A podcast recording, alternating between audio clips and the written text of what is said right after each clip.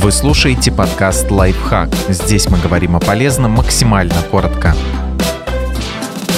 Что такое криотерапия и для чего ее используют? Заморозка помогает избавиться от бородавок, килоидных рубцов и различных опухолей. Криотерапия – это метод лечения экстремальным охлаждением до минус 196 градусов по Цельсию. Существует два вида криотерапии. Общая, когда человека помещают в криокамеру и холодный газ окутывает все его тело. И местная, когда при помощи жидкого азота или аргона замораживают небольшой патологический очаг, расположенный на коже либо внутри органов. В отличие от общей криотерапии, механизм действия местной подробно изучен. Этот способ лечения очень распространен в дерматологии и хирургии. На нем и остановимся.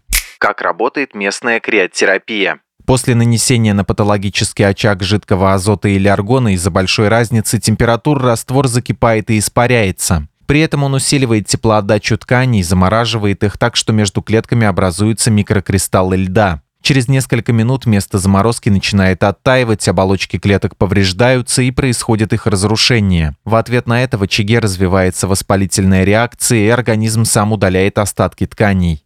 Когда используют местную криотерапию? При гиперпигментации кожи, например, при лентиго, небольших пигментных пятнах, меланодермии и даже для сведения татуировок. При доброкачественных кожных образованиях. К ним относятся бородавки, килоидные рубцы, гиперкератоз, невусы, саркома капоши при некоторых типах рака кожи, например, в случае базалиомы. Но криотерапия не рекомендуется при меланоме агрессивном типе опухоли при опухолях внутренних органов. Жидкий азот используют при различных новообразованиях в печени, простате, шейке матки, почках легких, а еще при доброкачественной опухоли молочной железы. Также при раке костей, патологии сосудов и ретинобластоме. Это рак сетчатки, который часто встречается у детей.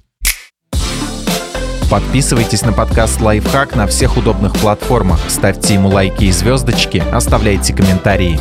Услышимся!